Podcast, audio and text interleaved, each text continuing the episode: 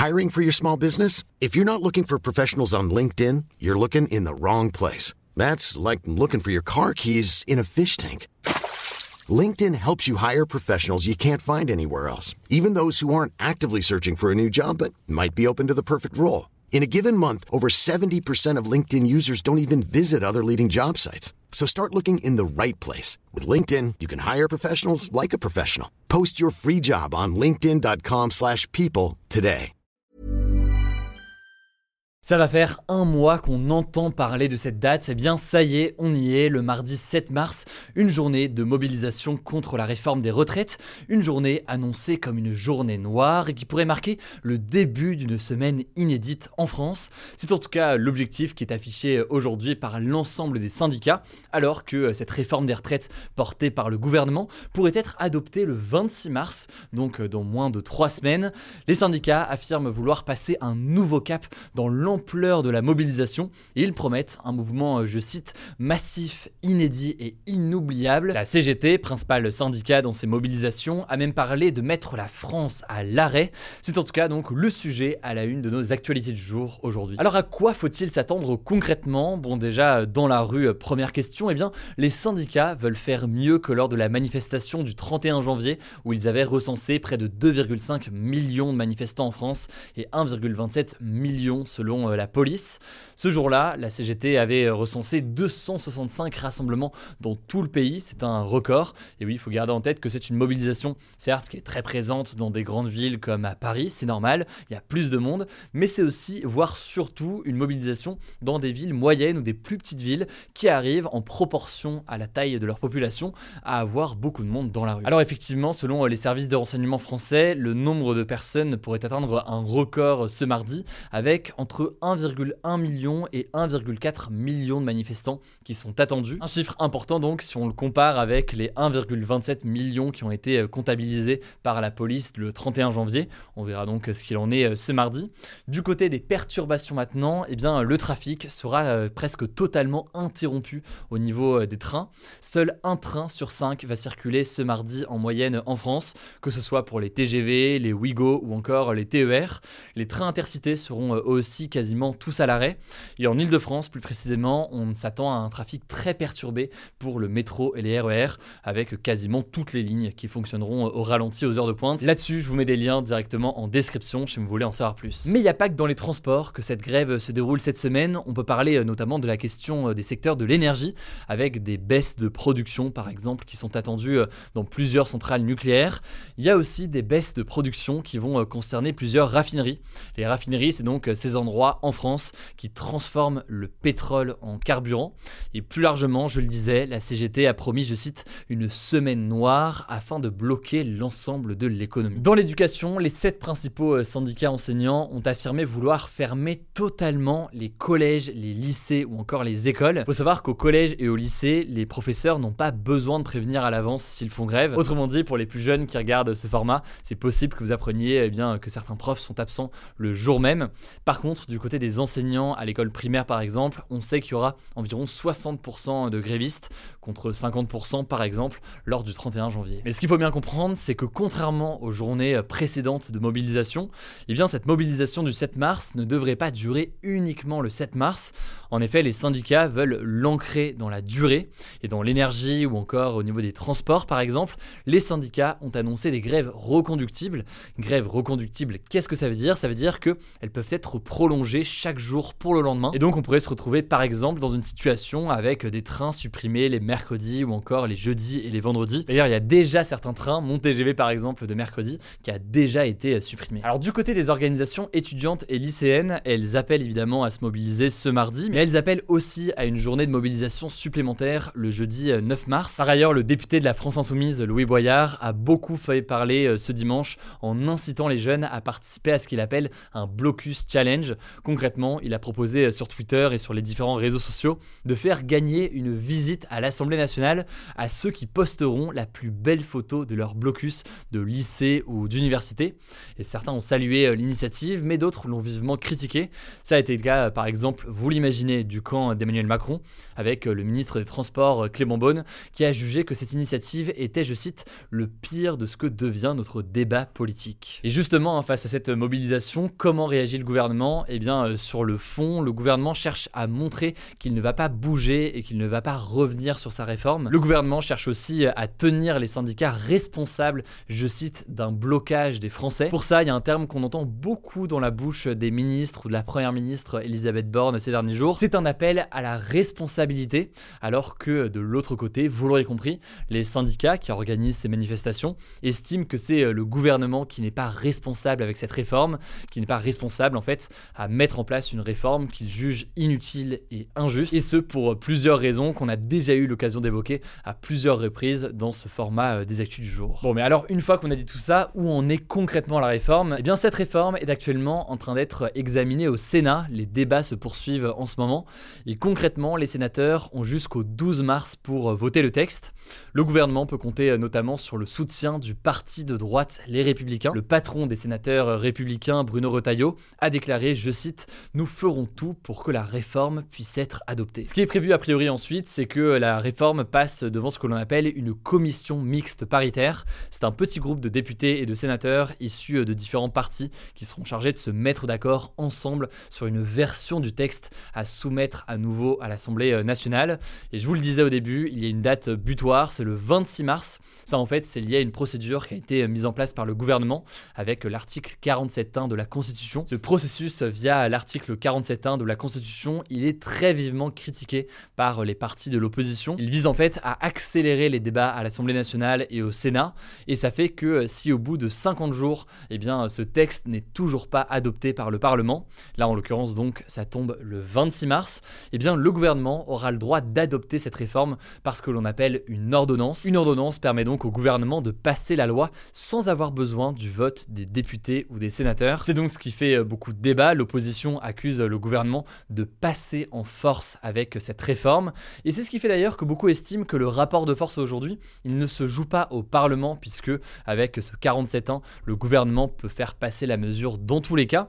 Mais le rapport de force se joue davantage dans la rue en gros, si euh, la mobilisation prend de l'ampleur euh, dans la rue, le gouvernement pourrait être eh bien euh, contraint ou en tout cas poussé à retirer sa mesure, alors qu'à l'inverse, si les mobilisations faiblissent, eh bien on peut imaginer que le gouvernement ira sans problème jusqu'au bout. Quoi qu'il en soit, on suivra de notre côté sur notre compte TikTok en direct la manifestation à Paris. Ça fait plusieurs fois maintenant que je fais ça et que je vais sur le terrain couvrir certains événements en direct. Ça me permet de vous montrer directement ce qui se passe et de répondre aussi à toutes vos questions. Ça se passe donc sur notre compte TikTok ce mardi. Rien à voir, absolument rien à voir avec le sujet qu'on évoque ici. Mais merci beaucoup pour tous vos retours concernant mon interview euh, face cachée de l'acteur Hugh Jackman. Je crois sincèrement qu'on n'a jamais eu autant de retours aussi euh, unanimes sur une de nos vidéos. Vous avez été euh, très nombreux à avoir été touchés par cette interview.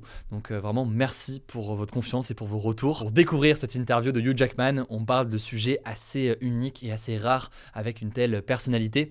Je vous mets le lien directement en description. Ça se passe sur notre chaîne YouTube principale, la chaîne donc dédiée à ses interviews ou à ses reportages. Bref, merci pour ça et je vous laisse avec Blanche pour les actualités en bref. Je reviens juste après. Merci Hugo et salut tout le monde. On commence avec une première actu. Les États membres des Nations Unies ont signé ce samedi le premier traité international de protection de la haute mer. Cet accord, il est historique car il intervient après plus de 15 ans de discussion. Alors la haute mer commence en fait là où s'arrêtent les zones maritimes qui sont contrôlées par les États, soit à plus de 370 km des côtes. Elle couvre donc une immense partie du globe. En gros, c'est une grande partie des océans. En fait, jusqu'ici, les règles étaient assez floues sur ce que les États ont le droit de faire ou de ne pas faire dans ces zones de haute mer. Ça pose notamment des gros problèmes en termes d'environnement. Cet accord vise à créer des règles que devront respecter tous les pays pour protéger la biodiversité, donc les animaux et les plantes, et encadrer l'exploitation des ressources maritimes, que ce soit les minerais, le pétrole, etc. Deuxième actu, en Iran, des centaines de cas d'empoisonnement et d'intoxication ont été signalés dans des écoles, des collèges et des lycées réservés aux filles. Tout ça se produit dans un contexte de soulèvement inédit de la population iranienne depuis la mort de Massa Amini,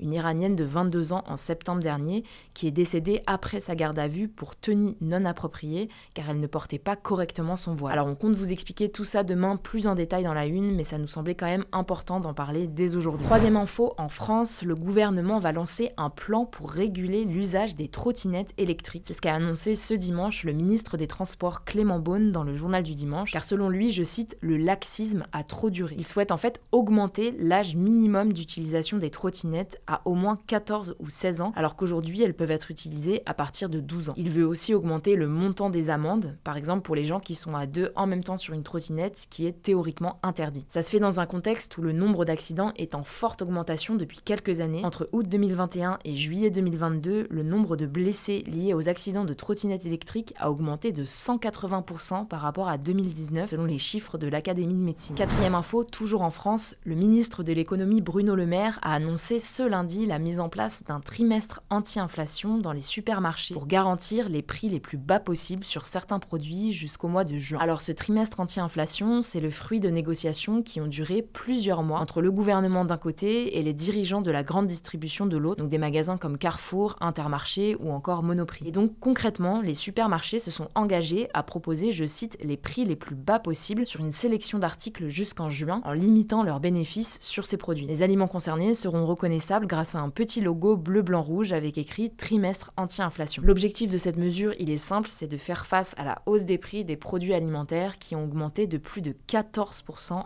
un an. Cinquième actu, toujours en rapport avec l'économie, l'entreprise française CMA CGM, qui est spécialisée dans le transport maritime, a réalisé en 2022 le plus gros bénéfice de l'histoire d'une entreprise en France, 23,5 milliards d'euros. Le bénéfice, c'est l'argent qu'il reste après avoir enlevé toutes ses dépenses et les impôts. Pour vous donner une idée, c'est encore plus que Total Energy qui a fait un bénéfice de 19 milliards d'euros cette année. Alors cette rentabilité record, elle s'explique par la brutale reprise des échanges économiques post-Covid cette brutale reprise a fortement fait augmenter le prix des transports maritimes. Au début de l'année, les prix ont même fait x10 par rapport à d'habitude. Et ça a bénéficié donc aux entreprises qui transportent des conteneurs comme CMA CGM. Ceci dit, ces bénéfices records seront éphémères, ils ne vont pas durer car les prix sont revenus à la norme. Sixième info rapidement, la 59e édition du Salon de l'agriculture s'est terminée ce dimanche à Paris. C'est une édition qui a été marquée par une très forte affluence. Le salon a accueilli 615 000 visiteurs en 9 jours, ce qui est 23% de plus que l'année dernière. Samedi, les organisateurs ont même dû fermer l'entrée deux heures en avance car il y avait trop de monde. Du coup, une évolution du fonctionnement de la billetterie pourrait voir le jour l'an prochain pour mieux anticiper l'affluence. Septième info, ce samedi en Allemagne, des militants pour le climat ont aspergé d'un liquide noir un monument de Berlin, la capitale allemande, sur lequel sont gravés les articles de la Constitution, donc la loi suprême du pays. En fait, ces militants font partie du groupe Letzte Generation qui est à l'origine de beaucoup d'actions coup de poing pour sensibiliser au réchauffement climatique.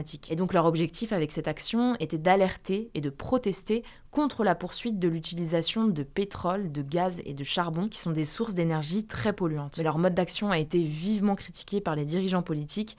Même les Verts, donc le parti écologiste, a condamné les agissements des militants. Tième info, les célèbres youtubeurs McFly et Carlito ont annoncé ce week-end vouloir faire une pause d'une durée indéterminée dans la création de vidéos. Alors ils évoquent plusieurs raisons qui les ont conduits à prendre cette décision, mais principalement un état d'épuisement qui est notamment lié à la course effrénée aux vidéos hyper produites aux nouveaux invités et aux nouveaux concepts sur YouTube. C'est quelque chose qu'on a évoqué la semaine dernière quand on parlait du nouveau challenge d'Inox. Je vous mets le lien en description. Dans un message sur son compte Instagram, Carlito évoque même aussi des complications au niveau de la santé de son nouveau-né qui ont motivé sa décision de prendre une pause. Alors pour finir, on voulait revenir rapidement sur une info dont on vous a parlé ce vendredi. On a fait une petite erreur. En fait, l'expérimentation sur la dépénalisation de certaines drogues dures comme la cocaïne au Canada n'a pas lieu dans tout le pays, mais seulement dans la province de Colombie Colombie-Britannique à l'ouest. Et par ailleurs, le gouvernement canadien a tenu à rectifier une grosse erreur de communication. Deux entreprises ont bien reçu une autorisation pour produire de la cocaïne,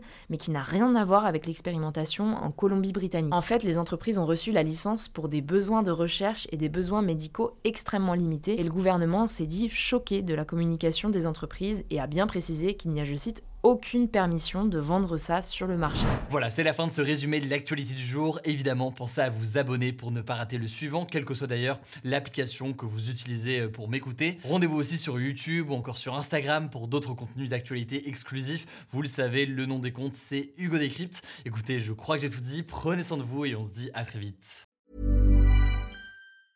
Mom deserves the best, and there's no better place to shop for Mother's Day than Whole Foods Market. They're your destination for unbeatable savings, from premium gifts to show-stopping flowers and irresistible desserts. Start by saving 33% with Prime on all body care and candles. Then get a 15-stem bunch of tulips for just $9.99 each with Prime. Round out Mom's menu with festive rosé, irresistible berry chantilly cake, and more special treats. Come celebrate Mother's Day at Whole Foods Market.